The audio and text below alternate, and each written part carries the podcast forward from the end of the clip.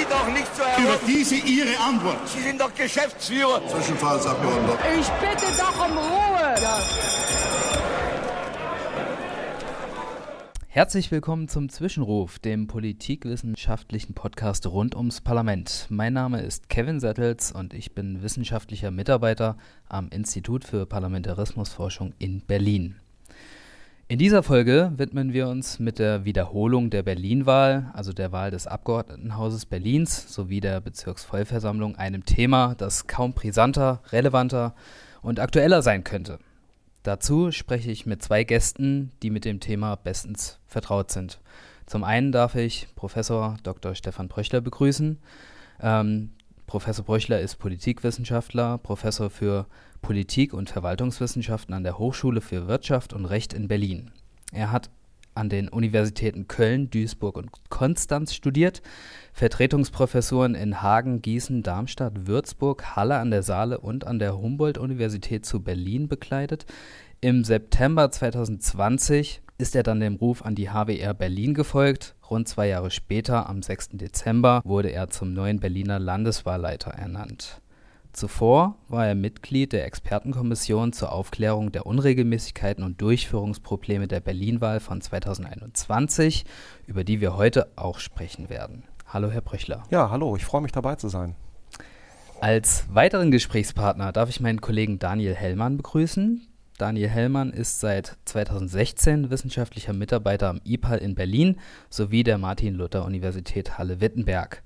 Seine Arbeitsgebiete liegen im Bereich der Wahlforschung, genauer des Wahlrechts und Wahlsysteme. Im Rahmen seiner Dissertation forscht er zur Rolle und Funktion von Wahlausschüssen in Deutschland. Hallo Daniel. Hallo. Wir möchten heute allgemein über die nunmehr in zwei Wochen anstehende Wiederholungswahl in Berlin sprechen und genauer über die Begründung, auf die sich auch am 16. November beim Urteil des Berliner Verfassungsgerichtshofs bezogen wurde. Dazu wollen wir natürlich mit dem Landeswahlleiter über sein Amt und seine Tätigkeiten sprechen und wie sein Amtsverständnis vor und nunmehr während seiner Zeit als Landeswahlleiter gestaltet ist. Außerdem wollen wir darüber reden, inwiefern ihn die Berlin-Wahl bisher als Reformmanager agieren ließ und Ferner wollen wir über die Expertenkommission der Landeswahlleitung sprechen, bei der Sie, Herr Bröchler, ebenfalls Mitglied waren, mit Ihrer Expertise überzeugen konnten, was Sie letzten Endes zu Ihrem Amt geführt hat. Kommen wir dazu, warum die Notwendigkeit geboten ist, diese Wahl überhaupt ähm, zu wiederholen. Wir haben unnötig viele Pannen bzw. Betriebsfehler beobachten dürfen. Grob handelt es sich hierbei um Fehler bei der logistischen Planung der Wahllokale und der Wahlkabinen sowie tiefgreifendere strukturelle Mängel und organisatorische Defizite. Herr Bröchler, welche Fehler sind aus Ihrer Sicht rückblickend am tiefgreifendsten zu werten?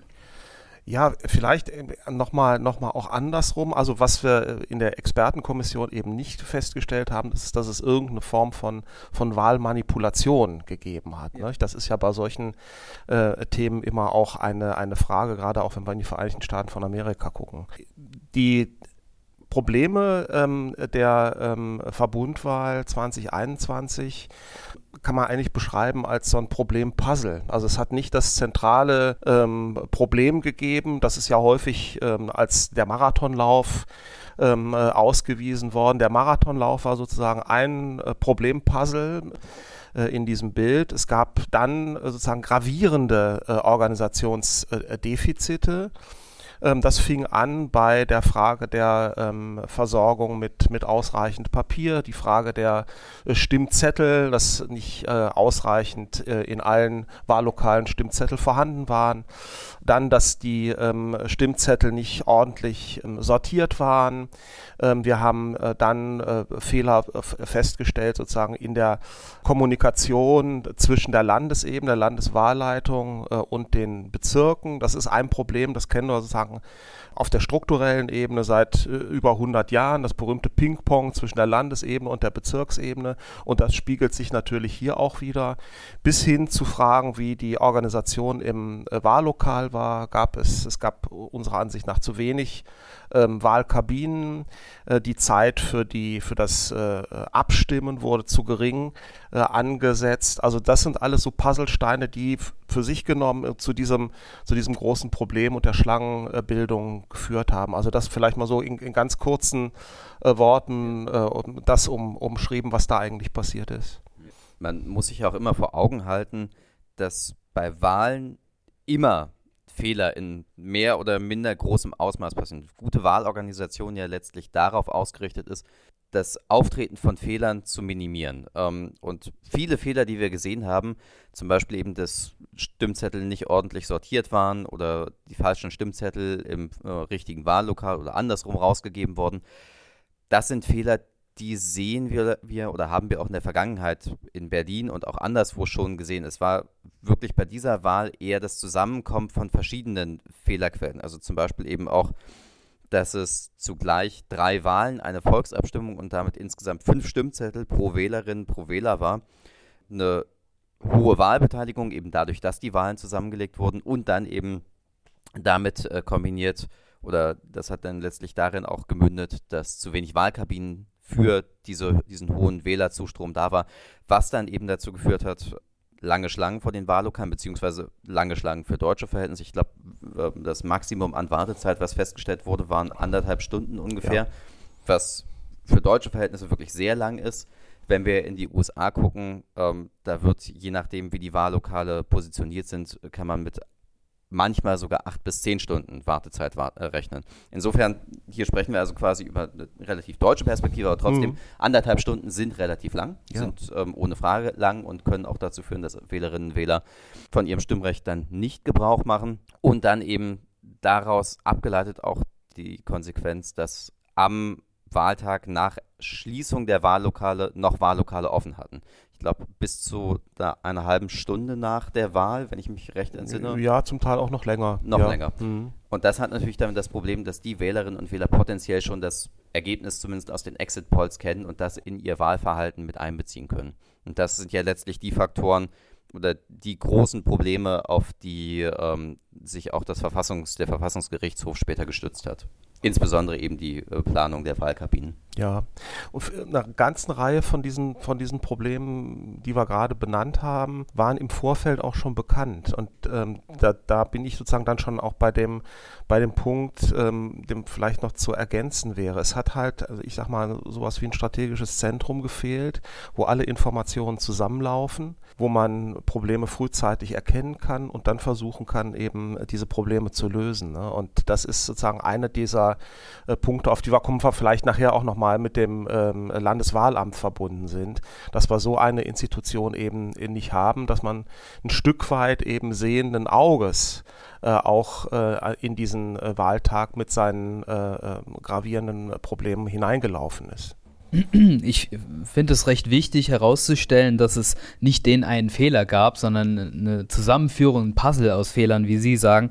Ähm, als erstes und zweites, ähm, dass viele dieser Fehler eigentlich der eigentlichen Wahl vorgeschaltet waren. Mhm. Ja, also dass nicht genug Stimmzettel in den einzelnen Wahllokalen äh, vorlagen, dass diese dann im Laufe des Tages nachgeliefert werden mussten und aufgrund des äh, erhöhten Verkehrs durch den Marathon dann es dort äh, zu Schwierigkeiten kam, dass die Zettel dann letztlich bei den Wahllokalen landeten oder auch eben die Zusammenführung mehrerer Wahlen, was ja eigentlich ähm, eine Routine ist und auch geboten ist, auch nachweislich dazu führt, dass es äh, zu einer höheren Wahlbeteiligung kommt, hat hier dann letztlich dazu geführt, dass äh, die prognostizierte Wahlzeit von drei bis vier Minuten dann doch deutlich überschritten wurde, was dann wiederum in dieser äh, längeren Wartezeit äh, für die Wählenden resultiert ist. Ja, und man, man hat eine Zahl auch nicht ähm, vorher simuliert, nämlich äh, wie lange es dauert,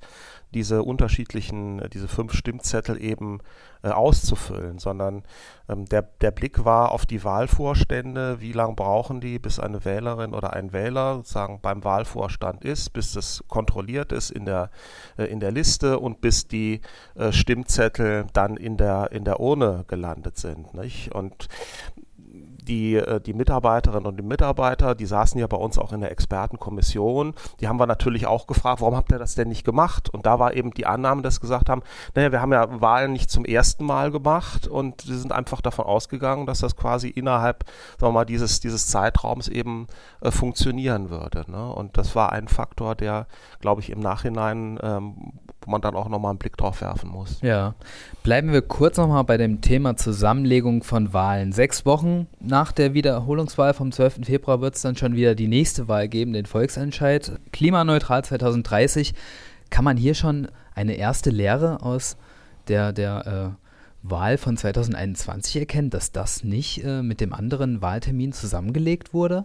Also das war eine ganz schwere Entscheidung, ähm, weil es natürlich viele auch äh, Demokratie, politische äh, Erwägungen gibt, weil wir ja in, in Berlin im Grunde eine, eine, Mischung haben aus einer repräsentativen und einer direktdemokratischen Demokratie, ähm, zu sagen, wir legen diese, diese Termine zusammen. Und die Trägerin ähm, der, der Volksbefragung ähm, hat auch so argumentiert, dass sie gesagt haben, naja, dann ähm, müssen wir vielleicht damit rechnen, dass weniger ähm, äh, Menschen dann zur, zur Wahl gehen ich habe mich ja sehr stark dafür, dafür, eingesetzt, diese beiden Termine eben zu trennen, Wahlen zum Abgeordnetenhaus äh, und zu den BVV äh, und zum, zum Volksentscheid, weil wir in einer ganz spezifischen Situation sind. Wir haben das erste Mal in Deutschland, äh, dass eine vollständige Wiederholungswahl durchgeführt werden muss in 90 Tagen.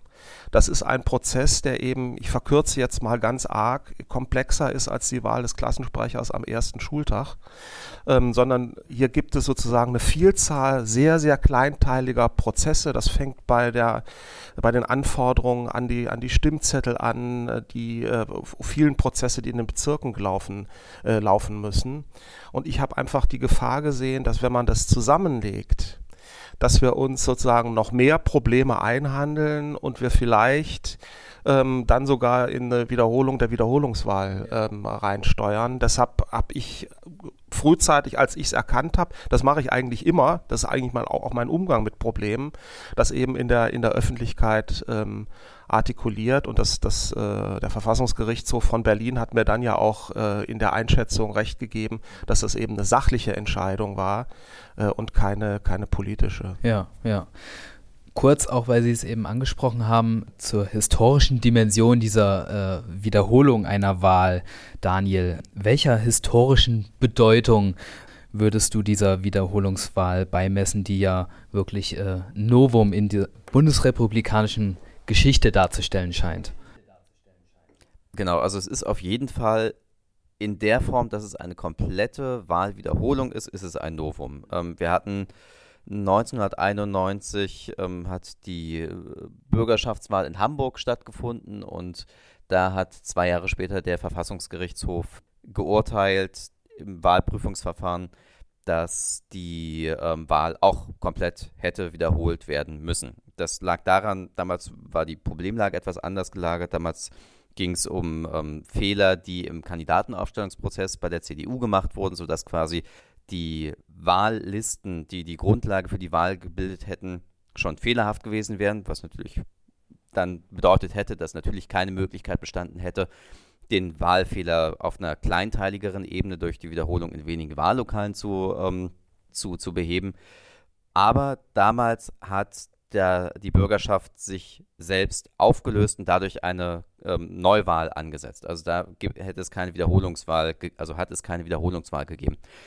Unterhalb der Landesebene haben wir das manchmal oder sehr vereinzelt, dass es zu ähm, Wahlwiederholungen kommt. Zum Beispiel gab es 2014 in Stendal mal einen Fall, da ähm, ist es im Rahmen der, der Briefwahl ist es dazu gekommen, dass da ähm, ein Stadtratsmitglied organisierten Wahlbetrug äh, durchgeführt hat und als der, nachdem der Stadtrat das aufgearbeitet hatte, wurde dann die Kommunalwahl zwei Jahre später auch wiederholt. Also wir haben das auf kommunaler Ebene selten vereinzelt, aber auf Landesebene ist das eben ein absolutes Novum. Hm, okay. Gehen wir nochmal zurück zu den Wahlfehlern als solches, die jetzt in ihrer Gesamtheit dafür sorgen, dass es ähm, eine Wiederholung gibt. Da ähm, gibt es das Schlagwort der Mandatsrelevanz. Ähm, die auch gemäß des Urteils des ähm, Verfassungsgerichtshofs von Berlin hier gegeben war. Diese Mandatsrelevanz, die scheint, so sehen wir, bisher bei Wahlen nicht so in dem Ausmaß gegeben äh, gewesen zu sein, wie es hier anscheinend der Fall war. Hm, also Mandatsrelevanz bedeutet ja, dass ein Wahlfehler festgestellt wird und dann wird eben überprüft, hat dieser Wahlfehler ähm, für sich genommen potenziell den Effekt gehabt, dass, wenn er nicht passiert wäre, also quasi kontrafaktisch, die Mandatsverteilung oder Mandatsbesetzung personell eine andere hätte sein können. Das ist quasi die Frage, die man sich bei Mandatsrelevanz immer stellen muss. Ähm, das heißt also nicht jeder Wahlfehler, nicht bloß weil irgendwo ein Stimmzettel zu viel rausgegeben wurde oder weil Briefunterlagen falsch zugestellt wurden, muss immer eine ganze Wahl wiederholt werden. Es geht immer darum zu gucken, hätte der Wahlfehler, wenn er nicht passiert wäre, potenziell auf die Mandatsverteilung einwirken können. Und ähm, das ist insofern ganz interessant, weil wir gerade am Berliner Beispiel hier jetzt zwei unterschiedliche Bewertungen sehen. Wir sehen einmal die Bewertung des Verfassungsgerichtshofs ähm, von Berlin, der im Übrigen, das ist wiederum eine Sonderstellung, der, die, das Wahlprüfungsverfahren in Berlin funktioniert als einziges Bundesland in Berlin so, ähm, dass hier nur der Verfassungsgerichtshof urteilt. In den mit Abstand, also mit den aller, allermeisten anderen Bundesländern ist es ein zweistufiges Verfahren, ähm, wo wir zuerst eine parlamentarische Wahlprüfung haben und dann eben nochmal den Verfassungsgerichtshof des Landesverfassungsgerichts drüber schauen lassen. Und hier hat der Verfassungsgerichtshof in Berlin also geurteilt, wir sehen hier aus, also hauptsächlich aus dem Grund, weil man argumentiert hat, dass am Anfang der zentrale Fehler gemacht wurde der falschen Planung, der äh, Zeit, die die Wählerinnen und Wähler in den Wahlkabinen verbringen, beziehungsweise dass dadurch zu wenig Wahlkabinen aufgestellt wurden. Das hat man als den zentralen Fehler gesehen, der quasi die gesamte Wahlorganisation durchzogen hat und deswegen hat man gesagt, das ist ein Wahlfehler, der alles durchzieht und deswegen muss hier wiederholt werden. Zugleich oder fast gleichzeitig hat sich damit auch der Wahlprüfungsausschuss des Deutschen Bundestages beschäftigt, eben bezogen auf die Bundestagswahl. Und der ist wiederum zu dem Entschluss gekommen, wir müssen hier nur in 431 von knapp über 2100 Wahllokalen eine Wiederholung durchführen, weil eben nur in diesen Wahllokalen Fehler aufgetreten sind und weil diese Fehler potenziell die Mandatsverteilung hätten beeinflussen können das ist sozusagen das Spannungsverhältnis, ähm, dass man natürlich im Nachhinein schwer sagen kann, welcher Wahlfehler hätte tatsächlich welchen Effekt haben können. Das ist die Schwierigkeit, das am Ende abzuwägen. Ja, sehe ich genauso. Ich, ähm, deshalb hat ähm, äh, das, das Abgeordnetenhaus von Berlin eben keinen Wahlprüfungsausschuss, ne? weil es im Grunde sozusagen direkt dann die Möglichkeit gibt zum ähm, äh, Verfassungsgerichtshof zu gehen, das ist auch gelebter Föderalismus, ne? dass man sozusagen diese unterschiedlichen ähm, Mechanismen äh, dann äh, eben hat. Wir haben dadurch durch dieses Verfahren im ähm, äh, Deutschen Bundestag wird im Grunde ja auch nochmal das Parlament eigentlich gestärkt. Und wer das Parlament stärkt, heißt sozusagen auch eben die parlamentarischen Mehrheiten, äh, die sich dann äh, auch im Wahlprüfungsausschuss äh, finden. Also haben wir sozusagen hier eine, eine Stärke, auch eine äh, gewollte ähm, Parteipolitisierung, dessen Beschluss dann äh, vom Bundesverfassungsgericht ähm, dann eben nochmal ähm, überprüft werden kann. Und das haben wir hier in, in Berlin nicht. Also wir haben sozusagen hier ein, ein Stück weit sozusagen eine, eine Suspendierung dieser parteipolitischen ähm, Einflussmöglichkeiten über das Parlament. Da würde ich vielleicht noch kurz einhaken. Also ich glaube, man nimmt durch die parlamentarische Wahlprüfung die parteipolitische, den parteipolitischen Einfluss eher in Kauf, als dass man ihn tatsächlich will oder wünscht. Denn auch wenn man sich die Entscheidungspraxis des Wahlprüfungsausschusses eben mit der großen Ausnahme der Berlin-Wahl anschaut, das war bislang immer konsensual oder in hohem Maße konsensual, sodass da möglichst auch der Wahlprüfungsausschuss für sich versucht hat, da möglichst gar nicht den, den Eindruck aufkommen zu lassen, dass hier in irgendeiner Art und Weise Parteipolitik betrieben wird. Das ist ja jetzt erst durch diese tatsächlich etwas relevantere Situation mit der Berlin-Wahl aufgekommen. Ähm, aber ja, man kann natürlich ähm, das aus verschiedenen Perspektiven sehen und ähm, sagen, Wahlprüfung durch das Parlament stärkt das Parlament, was immer was Gutes ist. Aber zugleich kriegt man eben, was wiederum, was man auch negativ sehen kann und sehen muss, ähm, eine Parteipolitisierung von Wahlorganisationen in diesen, in diesen eigentlich ja unparteiischen Prozess rein. Also es ist ein äh, zweischneidiges Schwert. Ja, und das macht Parlamentarismusforschung eben so spannend, ja. sich eben diese unterschiedlichen Strukturen und Prozesse und das Handeln von, von Akteuren dann ähm, sich anzuschauen. Ja. Sprechen wir über den Akteur des äh, Landeswahlleiters und, und ihre, ihre Aufgaben in diesem Amt. Ähm, wie wird man Landeswahlleiter, Herr Brüchler? Ähm, das kann ich ganz schlecht ähm, beantworten, die Frage. Ich kann nur äh, sagen, wie, wie ich es geworden bin. Ähm, äh, und das war, glaube ich, äh, sehr, sehr ungewöhnlich, auch im, im Vergleich zu den äh, anderen Kolleginnen und Kollegen der Landeswahlleiterinnen und Landeswahlleiter in den Bundesländern. Ähm, mein Weg zum Landeswahlleiter ging über die Expertenkommission Wahlen in Berlin. Ähm, der Senat hat ähm, relativ zügig sogar eine, eine Expertenkommission eingesetzt ähm, mit äh, Wissenschaftlerinnen und Wissenschaftlern, mit Akteuren der, ähm, der Landeswahlleitung aus den Bezirken. Wir haben Wahlhelfende auch in dieser Kommission gehabt.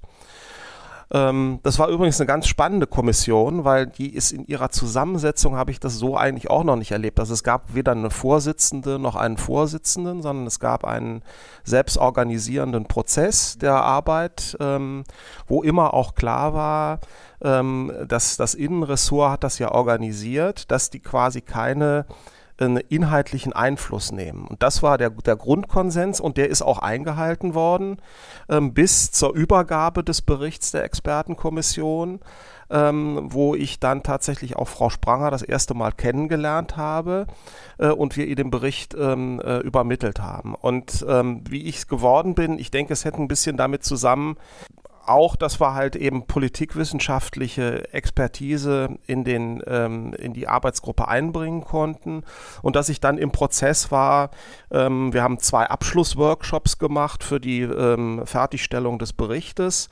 Da war das, das Votum der Runde, dass ich das machen sollte. Und ich habe auch mit anderen Kollegen mitgewirkt ähm, beim ähm, Schreiben des Abschlussberichts, der dann aber nochmal vom Gesamtplenum äh, abgesegnet war. Also das ist jetzt nicht ein, äh, ein Ergebnis nur des, dieser Redaktionsgruppe. Und ähm, an der Stelle habe ich dann mit der Überreichung ähm, des Berichts eigentlich auch gedacht, so jetzt kann ich wieder an die HWR gehen, schön weiterforschen, hatte schon Forschungsfreisemester geplant. Ja, und dann kam eben die, äh, die Frage ähm, aus, der, aus der Hausleitung ähm, äh, des, des Innenressorts, ob ich mir vorstellen könnte, die Landeswahlleitung zu übernehmen. Ja, das war dieser, dieser Weg und äh, so ist dann Politikwissenschaftler Herr Hellmann, Sie wissen es besser wahrscheinlich als ich, zum ersten Mal Landeswahlleiter geworden. Ne? Nach allem, was ich weiß, Sie sind zumindest aktuell der einzige Politikwissenschaftler ja. unter den Landeswahlleiterinnen und Landeswahlleitern. Ja. Und das kann sich ja ändern. Das kann können ja ändern. noch mehr werden. Es, es können auch mehr werden. ähm, Genau, also ansonsten sind halt die allermeisten, ähm, oder es gibt so verschiedene Arten und Weisen, wie man Landeswahlleiter wird. Es ist in einigen Bundesländern, zum Beispiel Thüringen, Bayern, Rheinland-Pfalz und auf Bundesebene so geregelt, dass es traditionellerweise der Chef des Statistischen Landesamtes ist. Ähm, in manchen Bundesländern ist es nicht immer, aber häufig der Leiter des Landeswahlamts. Ähm, und sehr oft sind es eben Bedienstete der Innenministerien, höhere Bedienstete der Innenministerien, die dieses Amt übernehmen, so wie eben ihre, auch ihre Vorgängerin äh, Frau Michaelis. Ähm, also das sind so die klassischen Wege, wie man Wahlleiter wird. Ähm, aber selten eben, glaube ich, ohne das explizite, ich nenne es mal in Anführungszeichen, Berufsziel Landeswahlleiter. Landeswahlleiter ist ja grundsätzlich sowieso ein Ehrenamt und entsprechend ähm, dürfte das bei den allerwenigsten auf der ähm, Lebensagenda gestanden haben, Landeswahlleiter zu werden. Jetzt hast du einen Punkt angesprochen, Daniel. Der Landeswahlleiter ist ein Ehrenamt. Ähm, wie sehen Sie das, Herr Bröchler? Ist das richtig so oder sollte das eine, ähm, eine Aufwertung erhalten, dieses Amt? Also es gibt, es gibt, glaube ich, äh, stark vereinfacht zwei Positionen dazu. Die eine Position ist, ähm, dass es ein Ehrenamt ist und bleiben soll. Das Argument, was dahinter äh, steckt, ist, dass jemand aus der Zivilgesellschaft dieses Amt ähm, übernimmt. Ähm, eben quasi nicht Teil der, äh, der Ministerialbürokratie oder ähm, öffentlicher Teil einer, einer öffentlichen Verwaltung in dem Sinne ist. Und, und die zweite Perspektive ist, ähm, und da äh, sprechen auch gute Gründe für, zu sagen, wir brauchen eine stärkere Professionalisierung, ähm, weil die, äh, die Aufgabenlast äh, und das, das Pensum so groß ist, ähm, dass wir hier sozusagen das zu einem Fulltime-Job werden lassen. Zwischen diesen beiden Polen gibt es, glaube ich, ähm, eine, Bandbreite, eine Grauzone und die ist ja in der Politikwissenschaft äh, bei uns ja immer eigentlich fast das, das Spannendste. Ne? Also wie wird das austariert? Und wir haben jetzt hier in Berlin, also mit meinem Amt, ja jetzt ein Modell entwickelt, das ich quasi in dieser ersten Phase, also Vorbereitung eben der Wahlen zum Abgeordnetenhaus und den Bezirksvertretungen, ähm, meine Tätigkeit an der Hochschule für Wirtschaft und Recht, ähm, ich glaube, ich habe jetzt vier, vier Lehrveranstaltungen, die ich gebe, ähm, noch fortführe. Das wird sich mit dem nächsten Semester ändern. Da wird meine sozusagen mein Stundendeputat deutlich gesenkt, äh, sodass man argumentieren kann, ja, dieses, dieses, es ist ein Ehrenamt aber wir haben eben dadurch, dass ich weniger Lehrverpflichtungen habe und wir haben ja an den, äh, an den Hochschulen ein enormes Depot, wir haben, wir müssen 18 Semester Wochenstunden ähm, da ähm, erbringen, dass das im Grunde sozusagen so ein, ich sag mal, so ein Mittelding ist. Also es ist auf der einen Seite ein Ehrenamt, es wird aber auf der anderen Seite eben auch Arbeitszeit, Freiräume eingeräumt, um ähm, hier dann als, als Landeswahlleiter zu, zu agieren. Hm. Also ich finde, man muss sich ja immer so ein bisschen auch vor Augen halten, wo dieses Ideal herkommt, dass es eine Selbstorganisation des Wahlvolkes überhaupt geben sollte oder geben muss. Und das kommt, zumindest wenn wir jetzt auf Deutschland schauen, kann man das ja historisch sehr schön ableiten. Ähm, wenn wir in, in, die Zeit des Kaiserreichs gucken oder noch davor, äh, insbesondere in Preußen, dann ist das von den liberalen Eliten quasi dem Staat abverlangt worden, dass es eine Selbstorganisation des Wahlvolkes gibt, weil man eben dem Staat nicht über den Weg getraut hat, Wahlen fair zu organisieren. Eben aus liberaler und später eben auch aus sozialdemokratischer Sicht. Und von diesem Punkt her kommt quasi dieses republikanische Ideal, wir verwalten unsere Wahlen selbst, weil wir dem Staat nicht zutrauen, dass er bei der Wahl keinen Wahlbetrug, keine Wahlmanipulation durchführt.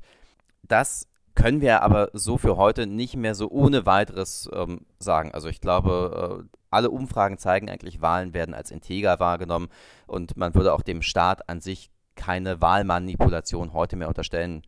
Von daher muss eben, finde ich, diese, dieses Ideal der Selbstorganisation des Wahlvolkes auch ein Stück weit hinterfragt werden. Es gibt auch gute Gründe, dass, es, dass, der, dass das Landeswahlamt, äh, dass die Landeswahlleitung weiterhin ein Ehrenamt ist. Ähm, vom Prinzip her bedeutet das ja Weisungsfreiheit, es gibt keinen Dienstherrn. Rein praktisch hat man natürlich trotzdem als Landeswahlleiter, Landeswahlleiterin irgendwie einen Arbeitgeber, wenn man das eben nicht äh, hauptberuflich macht. Und das ist, glaube ich, so eine, ein, eine Krux wo man, um, um die man nicht umhin kommt, ähm, wo man sich fragen muss, wenn man das eben auf langfristigere Beine stellen möchte, äh, ob es dann nicht notwendig wäre, zu sagen, wir schaffen tatsächlich ein explizites Amt des Landeswahlleiters, dass er oder sie nicht davon abhängig ist, dass er mit seinem Arbeitgeber ausmacht, wie viel Zeit da freigeräumt werden kann und ähm, er oder sie trotzdem noch einer bezahlten Tätigkeit nachgehen kann. Das sind die Probleme, die ich auch für die Zukunft sehe, weil ich glaube, Wahlen müssen zunehmend professionalisiert werden.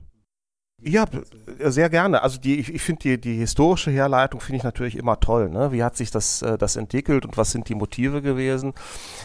Und ich würde sofort unterschreiben, also sozusagen das, äh, das, grundsätzliche Misstrauen in den Staat. Da sind wir quasi ähm, spätestens äh, in der Entwicklung äh, der deutschen Demokratie nach äh, 45 haben wir ein anderes Niveau. Ähm, wir haben aber auch eine, eine andere Debatte. Ne? Also wir haben die, ähm, die, verstärkte Rolle der Zivilgesellschaft, die sich jetzt nicht notwendigerweise nur sagen äh, staatskritisch orientiert, sondern die eben auch sagt, wir wollen hier äh, eben auch eine, eine Mitsprache haben das, das Wichtige sozusagen bei dem, bei dem Amt des Landeswahlleiters jetzt für Berlin äh, ist, dass wir ja hier eine Lösung gefunden haben, die an einer, an einer Hochschule äh, orientiert ist. Und das finde ich ist erstmal, glaube ich, ein ganz, äh, gibt mir als Landeswahlleiter wirklich eine, eine große Unabhängigkeit ich habe mit unserem äh, Präsidenten, dem Professor Zabi, auch gesprochen, der hat das sofort unterstützt und es war, war klar, dass, dass ich da quasi äh, nicht, äh, nicht allein bin und das, ist, das war auch mir ein ganz wichtiger Punkt.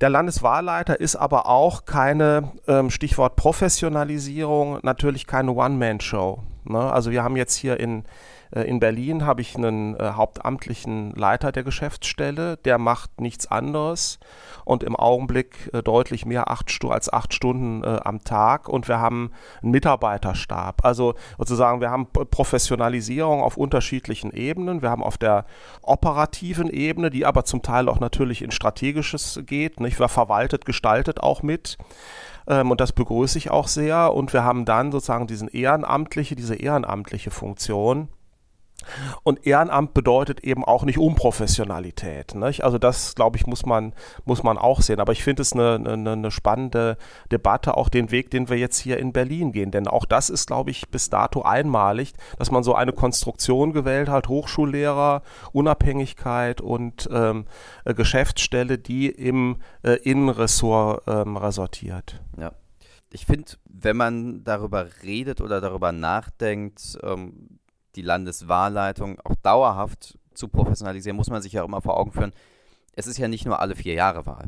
Es ist, ähm, Sie haben dieses Jahr die Berlin-Wahl, Sie haben die Volksabstimmung und dann im April, Mai höchstwahrscheinlich noch die ähm, Wiederholungswahl der Bundestagswahl.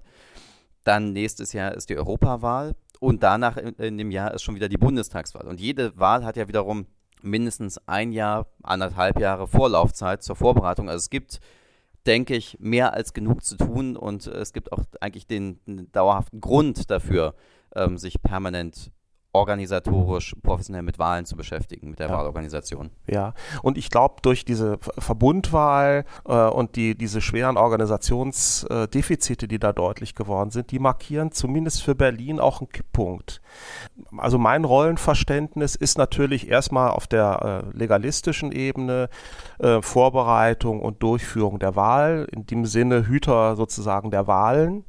Äh, aber durch, die, durch diese ganzen Probleme, die dort äh, offenkundig geworden sind, hat sich mein Rollenrepertoire eben erweitert. Ne? Es ist ähm, ganz, eine ganz wichtige Funktion ähm, des, des Zusammenführens, also der, der Landesebene und der Bezirke. Dann des Ideengebers, Sie sagten vorhin Reformmanager. Das ist ja im Grunde meine, meine Agenda, die, die ich habe. Also mein Arbeitsprogramm ist die Umsetzung der Handlungsempfehlungen der Expertenkommission. Und der dritte Punkt ist ähm, im Grunde das, was wir hier jetzt auch machen, nämlich sozusagen erklären und kommunizieren, also das Going Public. Ne? Und das ist, glaube ich, ein ganz äh, wichtiger wichtiger Aspekt, der die, die Kernaufgabe Vorbereitung und Durchführung von Wahlen um keinen Deut ähm, unbedeutender macht. Das ist natürlich das Kern, der Kernjob, aber es wird sozusagen die Rollenbeschreibung ähm, erweitert sich zur Verwaltung und Gestaltung in, im, im, Rahmen Ihres Amtes. Wir haben es jetzt eben schon gehört. Äh, Sie hatten jetzt knapp 90 Tage Zeit für die Organisation dieser Wiederholungswahl. Äh, normalerweise hat man rund ein Jahr genau. Vorbereitungszeit. Ähm, und Sie sehen sich auch als Reformmanager. Wie konnten Sie da bisher in dieser Teilrolle agieren oder wie haben Sie das dann äh, künftig vor? Das ist eine klasse Frage, weil sie nochmal deutlich macht, sozusagen unterschiedliche Zeithorizonte bei der, bei der Umsetzung von, von Reformen.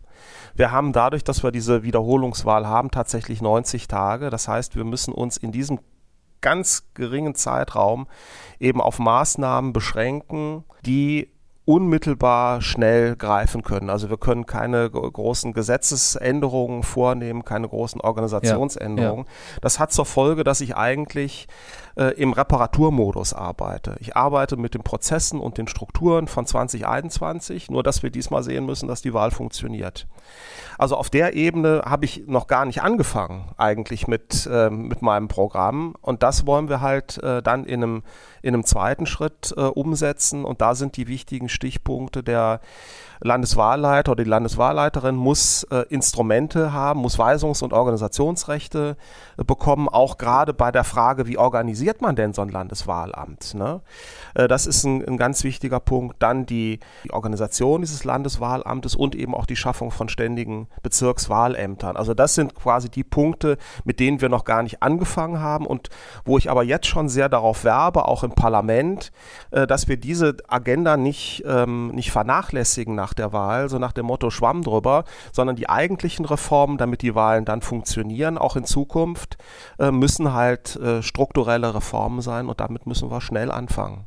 Kann ich zu 100 Prozent nur zustimmen. Also das, das ist ein wichtiger Punkt, dass es eben nicht nur um Vorbereitung und Durchführung geht, sondern auch um die Nachbereitung. Also darum zu schauen, was ist gut gelaufen, was ist schlecht gelaufen, wo müssen wir Änderungsprozesse anstoßen. Ähm, es gibt einige Landeswahlleiterinnen, Landeswahlleiter, die führen zum Beispiel ähm, nach Wahlen immer Wahlhelferbefragungen durch, um zu schauen, was ist den Wahlhelferinnen am Wahltag oder in der Vorbereitung gut oder negativ aufgefallen, was muss man, muss man zukünftig verbessern.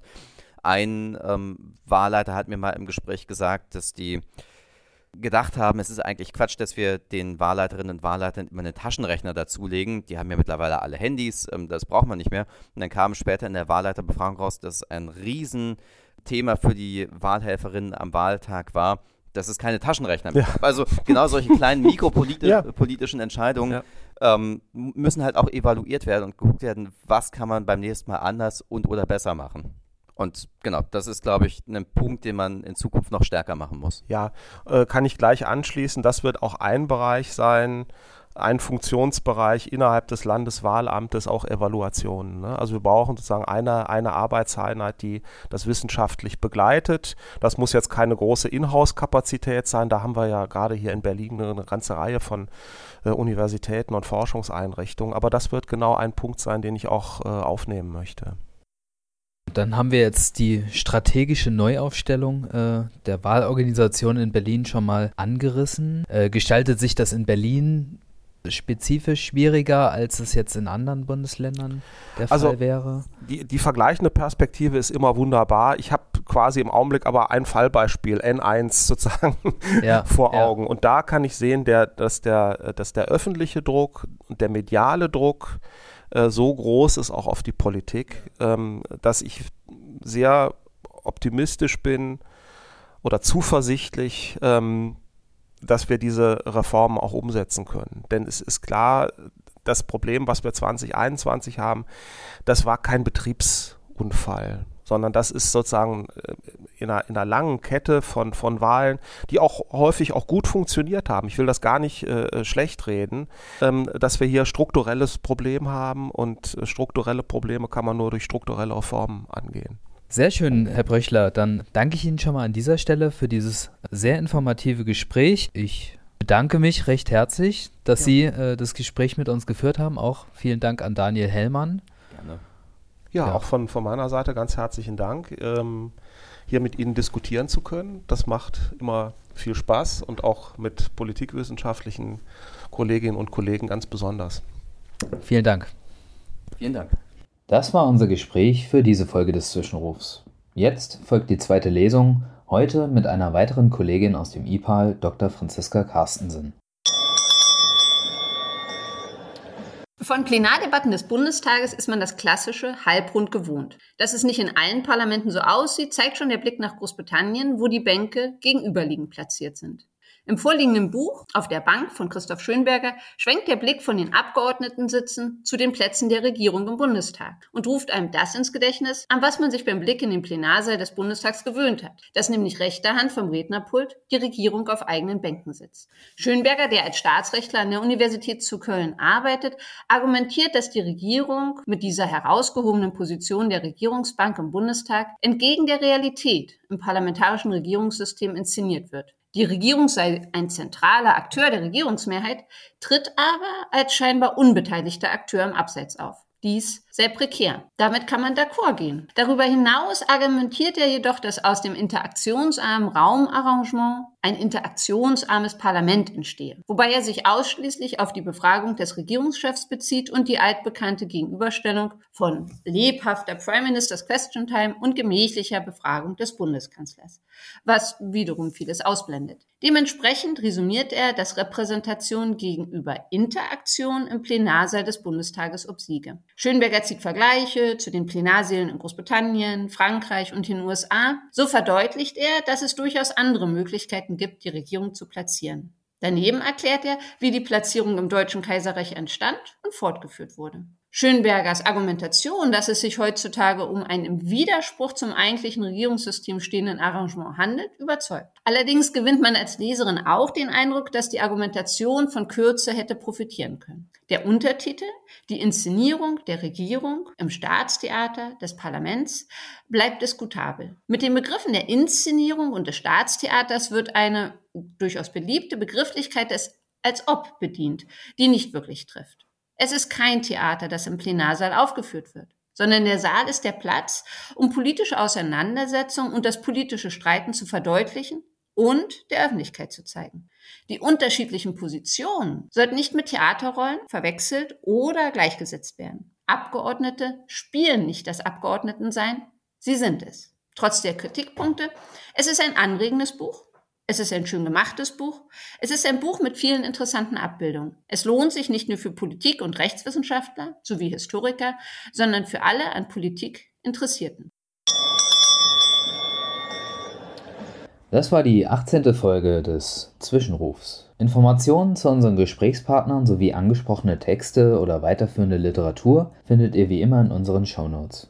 Lasst uns auch gerne eine Bewertung über die Streamingdienste zukommen, schreibt uns eine Mail unter info@epal.de oder bei Twitter, dort sind wir unter dem Handle i-parl zu finden. Vielen Dank fürs Zuhören und bis zum nächsten Mal.